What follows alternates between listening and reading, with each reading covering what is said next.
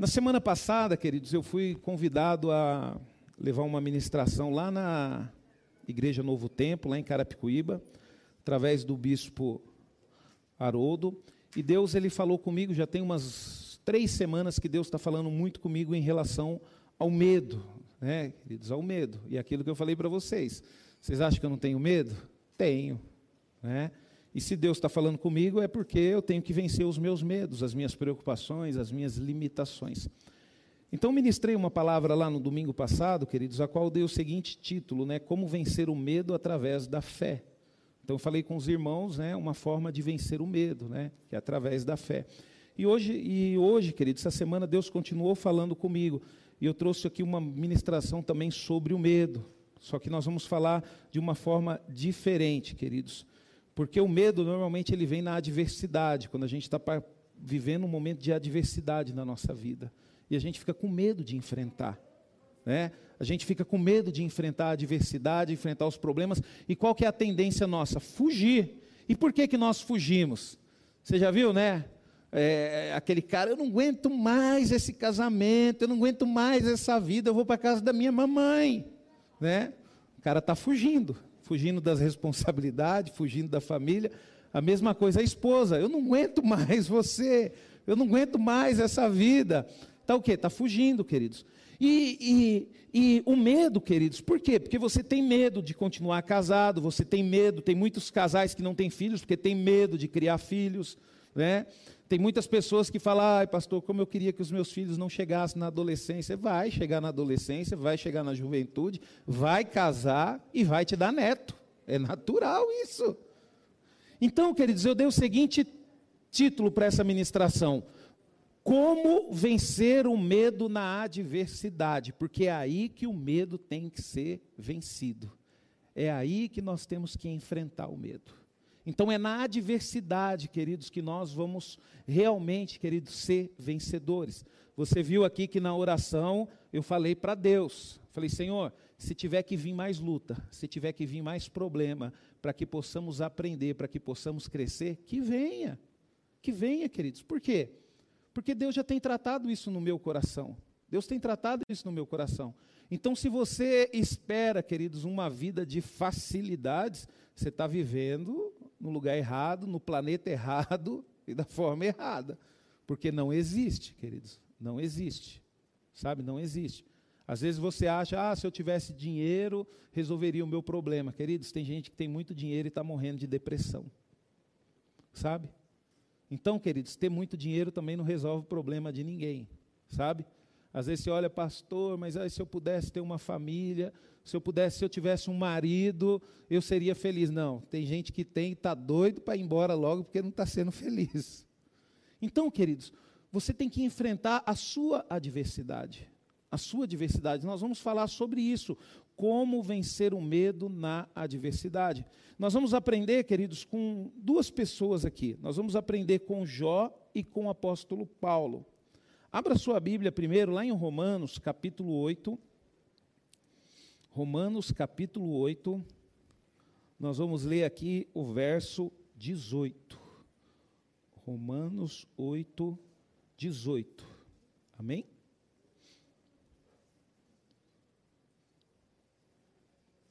Você olha para o apóstolo Paulo, queridos, um dos homens mais respeitados, né? E foi um dos apóstolos, queridos, que mais sofreu mais sofreu. Sabe, queridos, todo pregador, pelo menos uma vez por mês, ele prega sobre o apóstolo Paulo. Só que ele teve que vencer os medos dele. E Paulo ele diz assim aqui no Romanos 8, 18: Porque para mim tenho por certo que o sofrimento do tempo presente não podem ser comparado com a glória a ser revelada em nós. Queridos, Paulo ele aprendeu, nós vamos ver aqui, a vencer o medo. Ele conseguiu olhar para frente, ele conseguiu olhar para o futuro, ele conseguiu olhar para o momento que ele iria se encontrar com Jesus, para a recompensa que ele iria ver. Então, uma das formas de Paulo vencer o medo foi o quê? Olhar para frente. Agora vai lá em Jó, capítulo 1, Jó, capítulo 1, antes do livro de Salmo. É, Jó, capítulo 1. Aleluia. Pessoal que está lendo a Bíblia aí, abre rapidinho, hein? Impressionante, hein? Fico de olho.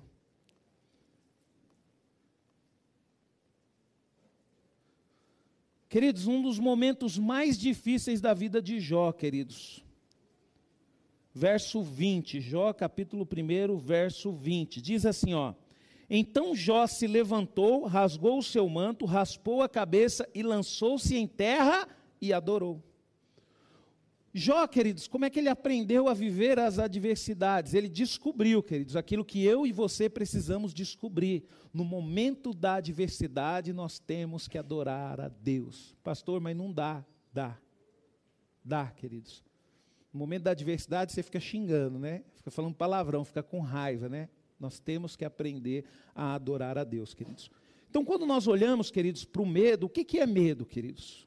Eu vou aproveitar esse trechinho da ministração passado. O medo, queridos, ele é um estado emocional que surge em resposta à consciência perante uma situação de eventual perigo. Eu poderia falar por, perante uma situação de adversidade. Então é natural, queridos, que você tenha medo. Quando você vive uma situação de perigo, você tem medo. Esses dias mesmo, eu vivi uma situação a qual eu tive com medo. Eu estava vindo na Estrada do Romeiro, estava vindo para a igreja, e de repente, num trechinho que dá para você correr mais ali, o trânsito parou de uma vez. E na hora que o trânsito parou de uma vez, primeiro, eu dei graças a Deus que eu não ando colado. Então deu tempo de frear. E eu já pensei rápido, como eu fiquei com medo do cara atrás bater em mim, então falei, já que deu tempo de frear, eu freio um pouquinho atrás do da frente, porque se precisar eu vou um pouquinho para frente. E foi dito e feito. Eu freiei um pouquinho atrás, quando eu olhei no retrovisor, eu vi o cara patinando. Na hora que ele chegou perto, eu fui para frente. E aí, graças a Deus que não bateu, mas eu fiquei com medo. Eu fiquei com medo. Por quê, queridos? Porque estava eu, minha esposa e minha filha dentro do carro. Não é por causa das, dos danos materiais. E também fiquei preocupado, porque no outro carro tinha pessoas também. Então, queridos, nesses momentos é, que causa né, um estado emocional, que surge em resposta à, à consciência perante uma situação de eventual perigo. Então é nesse momento que aparece o medo. Momento de uma briga ali no seu relacionamento com o seu esposo, que você tem medo de separar, medo de acabar tudo, né? Por isso que acontece, né? Vamos falar aqui um pouquinho das mulheres, né? A mulher, ela vai e pega o cara e fala no ouvido do cara e começa a falar, e fala, e fala. Aí, de repente, o cara fica com, com raiva, aí o cara estoura. Aí a mulher, com medo, ela para de falar e fala: Me perdoa, me desculpa. Mas por quê? Porque ela ficou com medo do cara que ficou com raiva. Né? Mas isso não acontece na sua família, isso não acontece no seu casamento, seu marido não é nervoso, seu marido é calmo, isso não acontece aqui na comunidade. Né? Mas aí, queridos, vem em resposta o medo. Então nós temos que tomar cuidado, por quê? Porque são situações que nós vamos ter que vencer. E o que é vencer, queridos? Vencer é triunfar, obter vantagem, ter bom êxito, conseguir ou alcançar o seu fim, chegar ao fim. Isso que é vencer, queridos. E aqui nós vamos descobrir através da vida dos dois homens como eles venceram o medo na hora da adversidade. E é isso que nós precisamos aprender: é vencer o medo na hora da adversidade. Nós temos que parar de fugir da adversidade. Temos que parar de fugir.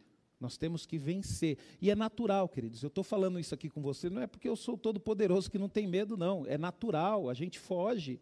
Isso acontece comigo também, a gente foge. Às vezes, quando tem situações na sua vida que você tem que tomar decisão, que corre o risco de outra pessoa não aceitar, e aí você fala: não, deixa para lá, deixa para lá, deixa para lá, um dia você vai ver o que, que vai acontecer, um dia isso aí vai te engolir. Então, nós temos que entender o seguinte: tem um problema? Tem. Está com medo? Tô. Não corre. Resolva. Resolva. Aí você fala bem assim para mim, pastor, mas é difícil, é difícil, queridos. Eu percebo que Deus ele tem me preparado desde criança. Eu lembro que eu peguei pneumonia, tive que tomar lá eu acho que umas 10 injeção. Aí ia ficar uma semana, todo dia lá na farmácia do seu Fernando, tomar uma injeção de manhã e outra tarde. Aí teve um dia que eu cheguei para o seu Fernando e falei, seu Fernando, eu acho que era moleque, acho que eu tinha uns 11 anos de idade. Falei, seu Fernando, não está dando certo esse negócio, não. Vamos fazer o seguinte, vamos fazer uma divisão aí atrás, e o senhor aplica aí tudo num dia só. Porque aí pelo menos eu sofro de uma vez.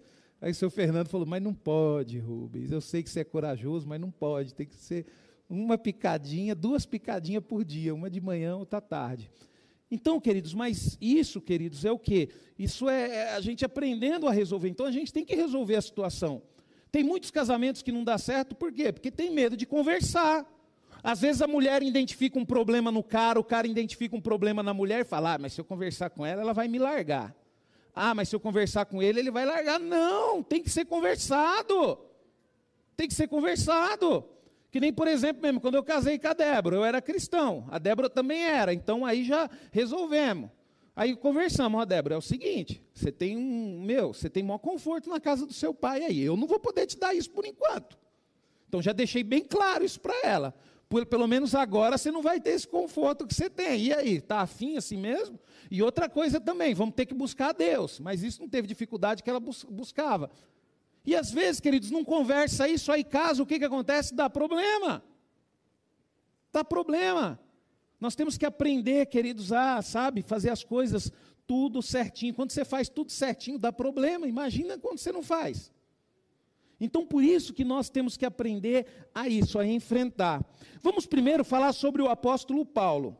O apóstolo Paulo, queridos, ele possuía pelo menos três segredos para enfrentar o medo. Três segredos, queridos que nós enxergamos aqui na palavra de Deus e que é revelado quando você lê. Fala, pastor, eu não sabia disso, porque você não lê. Mas se você lê, você vai falar, pastor, eu já sabia disso. E por que, que não pratica? Aí vem a dificuldade, né, queridos? Não adianta só ler também, tem que praticar, uai, colocar em prática na sua vida. Servir a Deus, queridos, é mais do que conhecer, é praticar. Por isso que eu falo para você, dizime e oferta apenas se você conhece, se você sabe o que significa. Se você não sabe, não faça, porque a gente tem que estar consciente das coisas, queridos.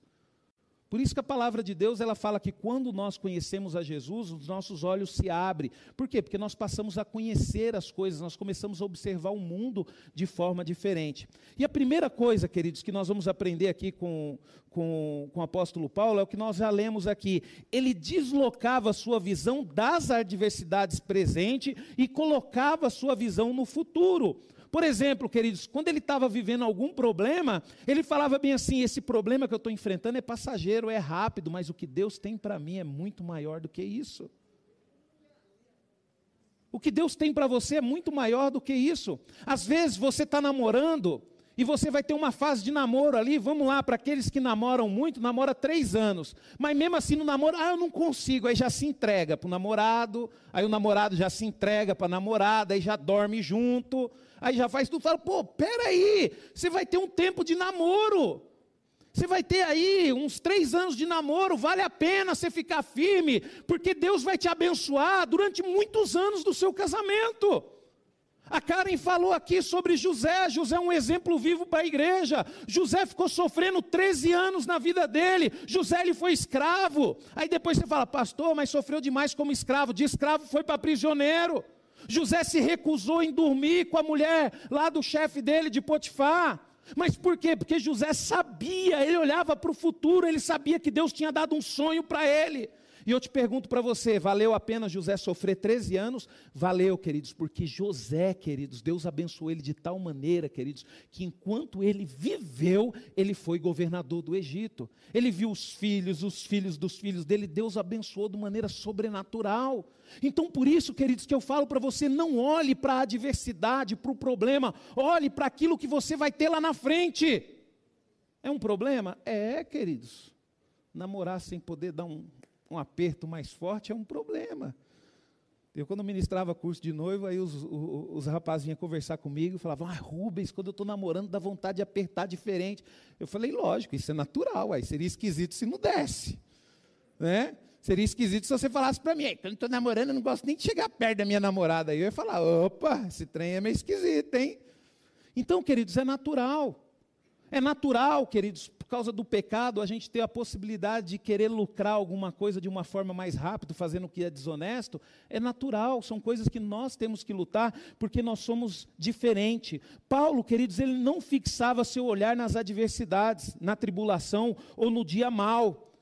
O dia mal que ele estivesse vivendo, ele foi apedrejado, queridos, ele foi expulso, ele foi defamado, ele foi mal falado, mas ele desviava o olhar daqueles momentos, queridos, e olhava mais adiante. E foi o versículo que nós lemos aqui, porque para mim tenho por certo que o sofrimento do tempo presente não pode ser comparado com a glória a ser revelada em nós. Era dessa forma que Paulo vencia, queridos, ele usava esse segredo. Às vezes você está na luta no seu trabalho novo, poxa, pastor, eu comecei agora, está muito difícil. Calma, olha para o que vai acontecer lá na frente, quando você aprender, quando você estiver praticando, olha quando você estiver honrando a Deus, o que Deus vai fazer, não. Eu tenho certeza que eu estou iniciando nesse novo trabalho, mas eu creio que Deus vai me abençoar aqui neste lugar. Todo início, queridos, gera adversidade. Todo início de conquista gera adversidade. É que nem você compra um terreno, aí você fala, puxa vida, eu estou numa luta para pagar esse terreno, mas eu creio que Deus vai me dar força, eu já estou vendo a minha casa nesse terreno. A gente tem que olhar, queridos, adiante, adiante, adiante. Você vive o hoje, mas uma forma de você vencer os medos que vai ter é adiante, é olhar para frente. E Paulo sabia disso. Outra coisa, queridos, que Paulo fazia, ele olhava com os olhos da fé para a vitória final. O que que Paulo fazia? Ele, quando ele estava vivendo um momento de luta, ele olhava, queridos, para aquilo que Deus ia dar para ele lá na frente. Por exemplo, mesmo, Paulo ele estava numa cidade e ele pregou a palavra, e ele foi, sabe, ali é, escorraçado, apredejado, colocou para fora, e ele voltou para poder pregar a palavra. Por quê? Porque ele não via aquele sofrimento, ele via a igreja que ia ser formada naquele lugar. Ele falava bem assim: não, eu tenho que enfrentar esse sofrimento, porque Deus vai me dar vidas. Tem pessoas aqui boas, tem pessoas aqui a qual Ele vai tirar do inferno, e tem pessoas aqui que Ele vai abençoar. É a mesma coisa nós aqui, queridos, nós temos adversidade, sim. Nós poderíamos desistir da construção, não, mas nós não vamos desistir. Por quê? Porque Deus vai enviar pessoas boas para o nosso meio, pessoas que vão aprender com a gente a servir a Ele. Então vamos enfrentar essas dificuldades. Querido, você acha que não dá vontade de desistir diante dos problemas? Dá, mas eu penso nas crianças, queridos, eu já penso na escola de música, as crianças estudando música, sabe? Para nunca mais na comunidade núclea ter o problema que nós tivemos aqui no louvor. Sempre ter uma pessoa preparada, disposta para poder louvar louvar ao Senhor. E eu penso nessas coisas também, queridos, futuramente, está ensinando uma profissão, aula de inglês para as nossas crianças, para quê? Para que as nossas crianças não sofram o que nós sofremos, porque os nossos pais lá atrás lutaram para isso, o meu pai lutou para que eu não sofresse como ele sofreu, e agora eu tenho que lutar para que os meus filhos não sofram como eu sofri. Então nós temos que olhar para frente, queridos. Quando você estiver passando por uma dificuldade, você estiver vendo o teu filho, você tem que falar bem assim, mas eu tenho que ser exemplo para esse menino, eu tenho que ser exemplo para essa menina, porque lá na frente eles vão olhar para o meu exemplo, então por isso que eu vou ficar firme. Fica firme, queridos. Você acha que o meu maior medo de pecar, queridos? O meu maior medo é ir para o inferno? Não, queridos. Queridos, eu confesso uma coisa para vocês, queridos: esse medo não existe mais no meu coração. Mas eu tenho medo, queridos, de ser um péssimo exemplo para minha filha e futuramente, por causa do meu exemplo, a minha filha ir para o inferno. O meu maior medo é esse. O meu maior medo, porque hoje, queridos, eu tenho o Espírito Santo no meu coração, eu tenho a convicção das minhas escolhas. Mas eu tenho medo de pessoas se afastarem da presença de Deus por causa do meu exemplo. Por exemplo mesmo, tem pessoas que desistem, saem da igreja. Por que, que o meu coração fica triste, queridos? Porque você pode ver que sempre quando uma pessoa faz, tem outras que olham para o exemplo dela e vai junto. E eu fico pensando, queridos, a palavra de Deus fala: ai daqueles que tirar um desses meus pequeninos da minha presença. As pessoas estão tirando outras presenças, outras pessoas da presença de Deus sem perceber. Por isso que às vezes a gente tem que ficar firme, queridos, tem que enfrentar a luta, enfrentar a dificuldade. Eu andei ministrando aqui um tempo atrás e falando, a maior, o maior ato de coragem que um homem ou uma mulher pode ter diante de Deus é reconhecer quem ele é, é reconhecer as suas fraquezas. Reconhecer, queridos. Chegar diante do Senhor e falar: Senhor, agora eu estou vendo, viu, o que eu era, ou o que eu sou é reconhecer, queridos, as falhas que você cometeu. Só que tem pessoas que não aceitam isso. Tem pessoas que não, ela está tão presa na verdade dela que a vida dela está desabando, a família está desabando e não desce do salto, continua achando que é, é, sabe, é a rainha da cocada preta. Não, queridos, vamos reconhecer, poxa vida, eu reconheço, eu olho para minha esposa, às vezes eu falo para ela, eu tenho falhas como marido. E ela, olhando para a minha atitude, ela tem que ver, e ela fala isso para mim, ela fala, Rubens, eu tenho falhas como esposa, vamos melhorar, vamos. Vamos se perdoar, vamos. Por quê, queridos? Porque se você não faz isso, essas falhas vão prejudicando, prejudicando, prejudicando. Vai chegar uma hora que você não vai ter mais como reparar as falhas e os erros. Então, queridos, ele olhava para a fé. Então, apesar de todo o sofrimento, ele não atentava para o momento, para as coisas temporais, mas para as eternas. Ele confiava, queridos, que ninguém poderia roubar a vitória de suas mãos. É aquilo que eu falei para você. Quando você tem uma experiência e você tem a convicção que o Espírito Santo está na sua vida, você não fica mais com medo de ir para o inferno. Por quê? Porque você tem certeza que você não vai. Porque você tem convicção. Queridos, hoje só tem uma forma para mim poder ir para o inferno. Para mim poder ir para o inferno. Eu só vou para o inferno hoje se eu quiser. Se eu quiser. Ninguém pode me colocar no inferno. Se eu quiser ir para o inferno, eu vou, queridos. Então por isso que eu fico tranquilo, porque eu não quero, eu quero ir para o céu. Então as minhas decisões, queridos, vão me levar para o céu, me levar para a eternidade. Aí eu pergunto para você, aonde as suas decisões estão te levando? Ah, pastor, mas eu só cometo um pecadinho. Por isso que as suas orações não são atendidas. Por isso que você ora, por isso que a sua vida está decaindo. Por quê? Porque você está pecando. E quando você peca, você afasta o Espírito Santo, você afasta Deus de você, Deus ele não te escuta mais.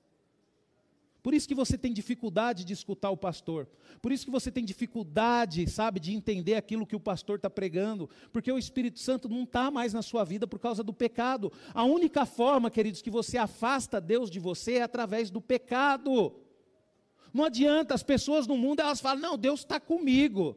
Você acha que Deus vai andar com uma pessoa que nem você, que só vive pecando? Não anda, queridos. Nós temos que nos preparar, queridos, para o Espírito Santo estar na nossa vida. Nós somos templo do Espírito Santo. A primeira coisa, queridos, que você, para você ter convicção que o Espírito Santo está na sua vida, primeiro, você já não faz mais o que você quer. É assim com você? Se é assim com você, então pode ter certeza que o Espírito Santo está com você. Mas se você ainda toma as decisões e faz o que você quer, o Espírito Santo não está mais com você.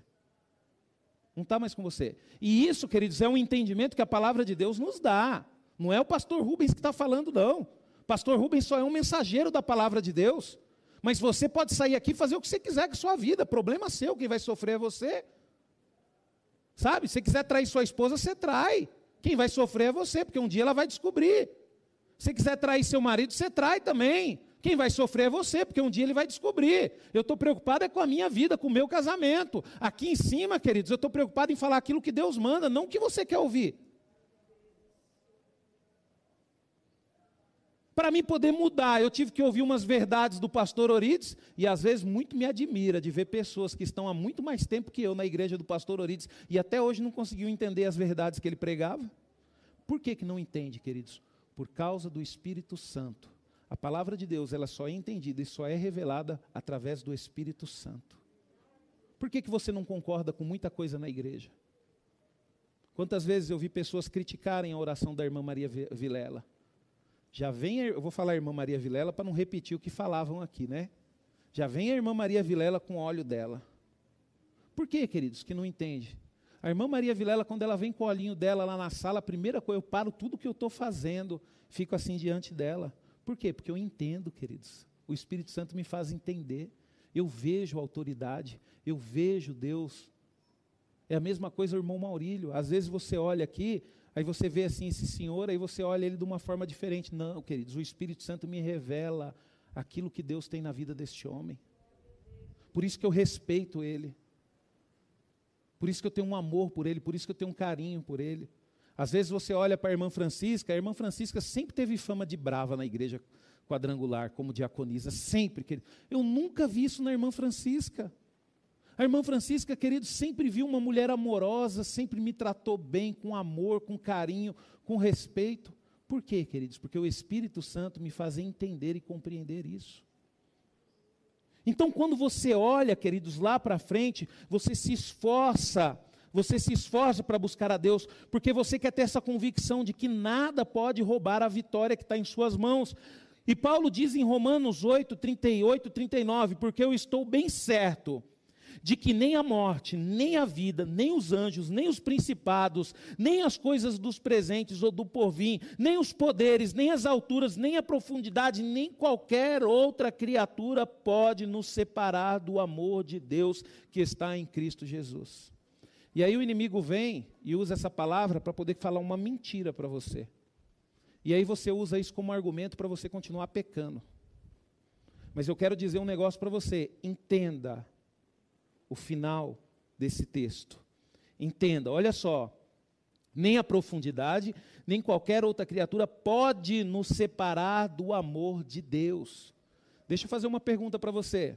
A minha esposa me ama. Vou fazer o contrário, eu amo minha esposa. Eu amo a minha esposa, eu quero viver com ela o resto da minha vida. Enquanto eu viver, eu quero acordar do lado dela. Só que eu pergunto para você, o meu amor, eu falo que nada pode tirar ela do meu amor. Mas eu pergunto para você, e se ela não quiser? Ela vai continuar do meu lado? Deus, queridos, Ele te ama, Ele quer você. Mas eu pergunto para você, nada pode nos separar do amor de Deus. Mas se você não quiser, você pode separar Deus do seu amor. Deus vai continuar te amando. O dia que você abrir os olhos e querer voltar, Deus vai te aceitar. Mas tem pessoas, queridos, que estão o quê? Estão separando Deus do seu amor. Sabe? Não, Senhor, eu até vou te servir na igreja, mas o Senhor sabe, né? Que eu tenho a minha vida aqui, eu tenho meus esqueminhas aqui, isso aqui eu não posso abandonar. Então, queridos, tem muitas pessoas que estão afastando Deus do seu amor. Do amor de Deus, realmente você tem um lugar ali, nada pode te afastar do amor de Deus. Mas eu pergunto para você, você tem se esforçado para poder estar no amor de Deus e também Deus, ele faz parte do seu amor? Então nós não devemos usar isso, querido. Você lembra que eu falei, eu só vou para o inferno se eu quiser. Você só vai para o inferno se você quiser. A vontade de Deus é essa? Não, não é a vontade de Deus que você vá para o inferno. Você só vai se você quiser. Outra coisa, queridos, último segredo para a gente aprender. Ele sabia que as tribulações eram momentâneas. Queridos, tribulação é momentânea. Pode durar um ano, dois, três, quatro, cinco. Minha mãe passou por uma tribulação, queridos, que durou 25 anos na vida dela. Mas passou. 25 anos, passou a tribulação, passou a luta. Não importa, queridos, a tribulação, não importa a luta que você está enfrentando. O que importa é você ter um entendimento de que é momentâneo, você não vai ficar assim para sempre. Pastor, eu estou doente, mas você não vai ficar doente para sempre. Fica tranquilo.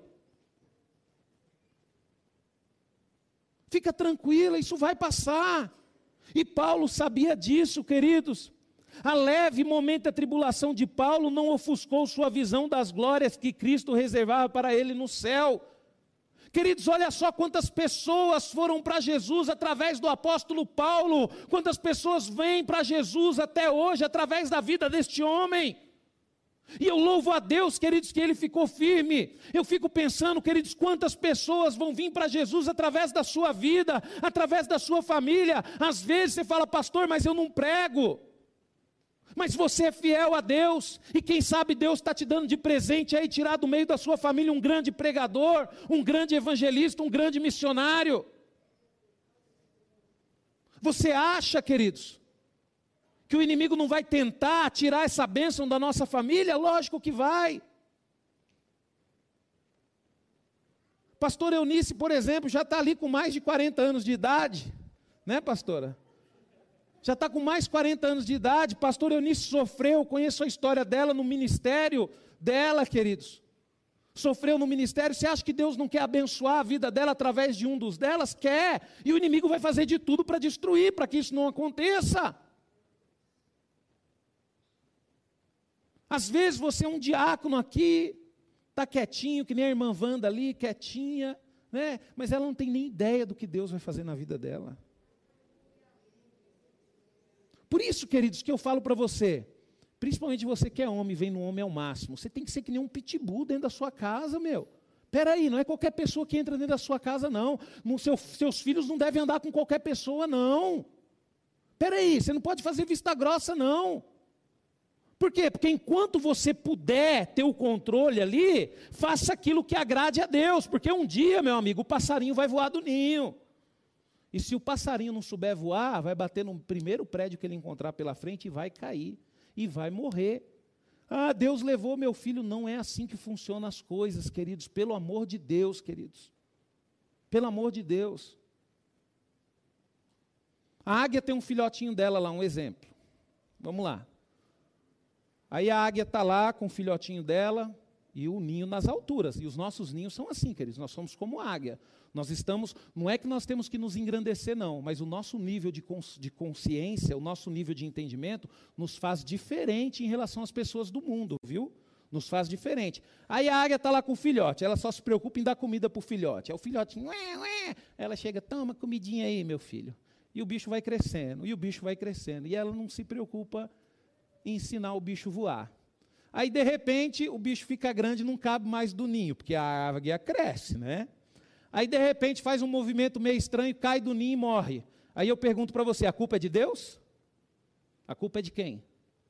É da águia que não ensinou o filhotinho dela a voar. A gente precisa assumir nossas responsabilidades, queridos. Sabe, eu não tenho dó de Deus, não, porque Deus ele é todo poderoso, ele não precisa da minha dó. Mas se eu tivesse dó de Deus, eu poderia falar, coitado de Deus, né? Todo mundo coloca a culpa nele. Ah, Deus levou, a Deus que fez isso, a Deus que fez aquilo. Não, queridos. São as nossas atitudes, queridos, que provocam coisas, situações ruins na nossa vida. Então nós temos que aprender. Você imagina só, se a águia perder o tempo certo de ensinar o seu filhotinho a voar, ele vai cair do ninho e vai morrer. A mesma coisa nós, queridos. Se a gente perder, queridos, o tempo certo de ensinar os nossos filhos a voar, quando eles tiverem que voar, eles vão cair do ninho e eles vão morrer. Eles vão morrer na prostituição, vão morrer nas drogas, vão morrer no homossexualismo. Vão morrer em várias situações, porque para morrer, queridos, basta estar tá afastado de Deus. Está afastado de Deus.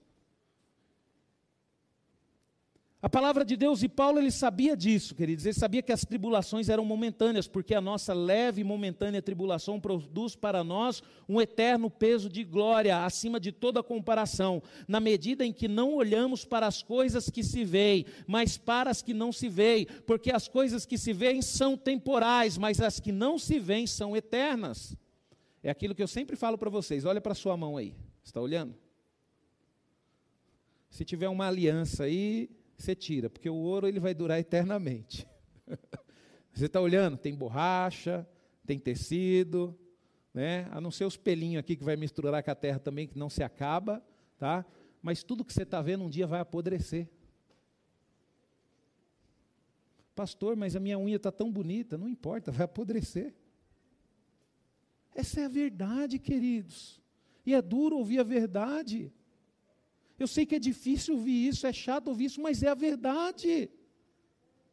Só que você tem que entender e aprender como Paulo, queridos, Paulo, ele sabia, queridos, que as tribulações eram momentâneas, eram passageiras. Não importa a luta que você está enfrentando, vai passar. Pastor, mas está tudo bem na minha vida, vai passar também. Pastor, está uma benção, minha também vai passar, porque a nossa vida, queridos, é um ciclo. Um dia você está bem, outro dia você não está. Mas nós temos que ter essa consciência, queridos. E o segundo homem, queridos, de coragem que nós vamos analisar aqui é Jó. Olha só, queridos, as suas adversidades, olha só as adversidades de Jó. Né? Você está reclamando? Estou, pastor, mas olha só as adversidades deste homem. Primeiro, queridos, foram a morte de sete filhos e três filhas no mesmo dia. Olha só o que este homem enfrentou. Ele perdeu seus filhos, sete filhos, queridos, e três filhas no mesmo dia. Depois, queridos, ele perdeu sete mil ovelhas, né? É, junto com os filhos, foram carbonizadas pelo fogo sete mil ovelhas, do fogo que desceu do céu. Depois, ele perdeu mil bois, quinhentas jumentas e três mil camelos roubados. Depois de ter perdido todos os bens, queridos, Jó foi acometido de feridas malignas, do alto da cabeça até as plantas do pé. Ele perdeu os filhos, ele perdeu as filhas, ele perdeu os seus bens que estavam representados aqui nas coisas que ele tinha. E além disso, queridos, ele teve uma enfermidade terrível. Ele teve ferida por todo o corpo, porque a palavra de Deus diz que ele usava telhas para poder se coçar. Então, esse homem, queridos, ele tem alguma coisa para nos ensinar. Espera aí, queridos, olha a adversidade. Olha só a fortaleza que foi esse homem para Deus ter usado a vida dele de uma forma sobrenatural para nos ensinar vencer a adversidade. Às vezes você está sofrendo com seu filho. Eu pergunto para você: seu filho morreu? Não. Então ainda há tempo. Há tempo. Venha no encontro que as mulheres vão fazer aqui com um grupo de intercessão. Você precisa orar pelo seu filho, mas você precisa agir também. Pastor, como é que eu vou agir? Senhor, me dê estratégia. Senhor, me dê sabedoria. Não é do jeito que você quer. Jó, queridos, também a gente vai tirar aqui pelo menos três segredos que Jó teve para poder enfrentar o medo e as adversidades. Primeira coisa, queridos, nós lemos aqui: não abriu mão de sua fé em Deus. Tem pessoas, queridos, que a primeira coisa, quando está com medo, abandona Deus. Enfrenta a luta, abandona Deus, não vem mais para a igreja. Estou com dificuldade, em vez da pessoa pegar mais firme com Deus ainda, a pessoa se afasta, abandona. Abandona. Após receber, queridos, a notícia catastrófica sobre a perca dos seus bens e a morte dos seus filhos, Jó se manteve firme na fé. A palavra de Deus, no capítulo 1, do verso 20 ao 22, diz: Então Jó se levantou, rasgou o seu manto, raspou a cabeça e prostou-se em terra e adorou. E disse: Nu saí do ventre da minha mãe, e nu voltarei. O Senhor o deu, o Senhor o tomou. Bendito seja o nome do Senhor. Em tudo isso, a palavra de Deus diz: Jó não pecou, nem atribuiu a Deus falta alguma.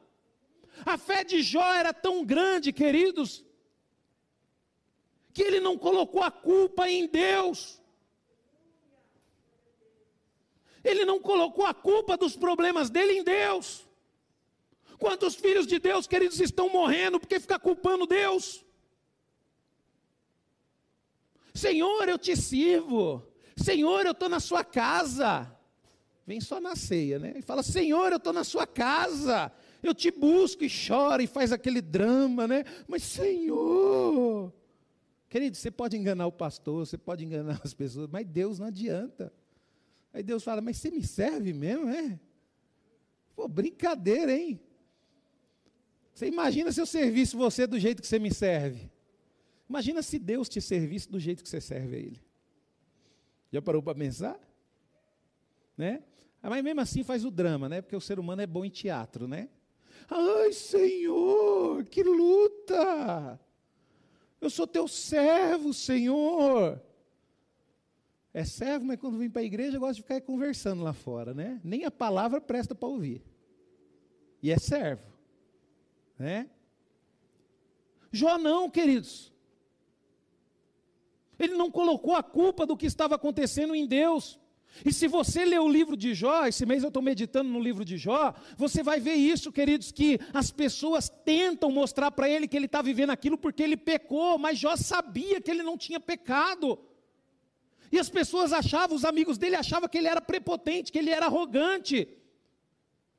E isso às vezes acontece com a gente mesmo, queridos. As pessoas acham que a gente é prepotente, que a gente é arrogante. Mas Jó sabia que ele não tinha pecado, queridos. E ele não colocou culpa em Deus, queridos. Pelo contrário, queridos, ele se afirmou mais ainda com Deus. Ele colocou mais ainda a vida dele em Deus. Outra coisa, queridos, Jó não se desesperou. E nele não se desesperando, ele acabou fazendo uma das mais sublimes declarações contidas na Bíblia, que está em Jó 19, 25, 26, que diz assim: ó, Eu sei que o meu redentor vive, e que no fim se levantará, e sobre a terra, e depois que o meu corpo estiver destruído e sem carne, verei a Deus. Queridos, ele entendeu, ele fixou no futuro, ele sabia que um dia ele viria a Deus. Ele sabia que um dia, queridos, que o corpo dele fosse destruído, não tivesse mais carne, aí sim ele veria Deus. E muitas vezes, queridos, nós não pensamos como Jó, sabe por quê? Porque nós queremos aproveitar a vida. Nós achamos que bênção é dinheiro na nossa conta bancária. Nós achamos que bênção é a gente ter uma namorada quando tiver com vontade de namorar. Não, queridos. Bênção, queridos, é você ter plena convicção do lugar que você vai depois que você morrer. Essa é a maior bênção que um homem e uma mulher pode ter. Ah, porque um dia você vai morrer. E isso eu não preciso nem profetizar, porque vai acontecer. Né? Pastor, você está profetizando que eu vou morrer? Queridos, um dia nós vamos, queridos. E eu estava conversando com o pastor Givanildo, e aí o pastor Givanildo falou bem assim: Pastor, eu sei que um dia eu vou morrer, mas teve gente aí que estava com a senha antes da minha ainda. Hein? É, queridos. Às vezes você olha para o irmão Maurílio ali, às vezes a sua senha está na frente da dele ainda, viu? Você que não abre teu oi, não, viu? Pa Pastor, mas é, é complicado de ouvir isso, eu não gosto de ouvir isso, mas, queridos, é uma realidade, queridos. Nós temos que nos preparar para a eternidade. Jó sabia disso, ele se preparou para a eternidade. Por isso que veio, queridos, essa, essa adversidade e não conseguiu vencer ele. Por quê? Porque ele se preparou, queridos. Sabe? Ele não abriu mão de sua fé, ele não se desesperou e ele fixou seus olhos no futuro. A adversidade, queridos, poderia até durar toda a sua vida, mas ele sabia que haveria de encontrar com Deus em um corpo incorruptível. 1 Coríntios 15, 54 diz: Quando, porém, o que é corruptível se revestir da incorruptibilidade, e o que é mortal da imortalidade, então se cumprirá a palavra que está escrito: a morte foi destruída pela vitória. Queridos, um dia nós vamos vencer a morte. Pastor, e o que nós temos que fazer? Se você for uma pessoa inteligente, você vai começar hoje a se preparar para esse dia. Não importa a idade que você tiver, você tem que começar a se preparar para este dia, né? Nós temos que começar, queridos, a nos preparar para nós encerrarmos, queridos, aqui, para nós concluirmos essa ministração, nós, filhos de Deus, queridos, precisamos fixar os nossos olhos no futuro sabendo que o Senhor dos Senhores nos ajudará a vencer a tribulação. E como, queridos, que Deus, Ele vai nos ajudar, queridos, porque a maior prova, queridos, disso, olha só o Deus que nós temos, queridos. Um Deus, queridos, que Ele pode, Ele pode se permitir a não ter tribulação. Ele pode. Ele é Deus, Ele é poderoso. Mas olha só para você ver uma coisa interessante. Ele, Ele mesmo se permitiu a enfrentar a dor de ver o seu próprio filho morrer na cruz. Você sabe por que, que ele fez isso, querido? Sabe por que, que Deus se permitiu a sofrer vendo a morte do seu filho? Ele se permitiu. Isso é uma vontade de Deus permissível. Deus ele tem essa vontade, ele pode se permitir algumas coisas. E ele permitiu, queridos, ele se permitiu a sofrer. Queridos, que pai que pai, queridos, vai permitir sofrer vendo a morte do seu filho? Eu tenho certeza que aqui no nosso meio nenhum pai tem coragem disso, mas Deus teve coragem. Deus teve coragem de permitir o sofrimento, de ver o filho dele sendo humilhado, de ver o filho dele apanhar. E por que que Deus permitiu isso? Porque ele me ama, porque ele te ama ele se permitiu e ele venceu essa, essa, essa adversidade para mostrar para você que você também pode vencer. Você pode vencer. E por que, que ele permitiu isso, queridos? Para nos dar a vitória. E é assim, queridos, que temos a possibilidade de em Cristo sermos mais do que vencedores A palavra de Deus está escrito, queridos, como está escrito, por amor de ti enfrentamos a morte todos os dias. Somos consideradas como ovelhas destinadas ao matadouro, mas em todas estas coisas somos mais que vencedores por meio daquele que nos amou. Aplauda ao Senhor, queridos. Aleluia. Louvado seja o nome do Senhor. E é por isso, queridos, que os verdadeiros filhos de Deus. Você lembra que eu falei bem aqui que pai ele não tem herdeiro, ele tem sucessores? Tem, né? Se Deus se permitiu sofrer, queridos, mesmo sendo difícil, queridos, o sofrimento ele sempre gera algo bom dentro de nós. Pastor, mas como assim? O sofrimento de Deus em ver o seu filho morrer gerou a alegria de ver você aqui hoje nessa igreja. A alegria de ver você fazendo as escolhas certas. E é por isso que eu e você, queridos, se necessário for, nós temos que nos permitir morrer todos os dias. Como assim, pastor? Morrer, queridos, a nossa vontade, o nosso desejo, para a gente não pecar mais. Às vezes você fala, pastor, mas eu não consigo. Eu não consigo, o pecado é difícil. Você está precisando tomar vergonha na sua cara.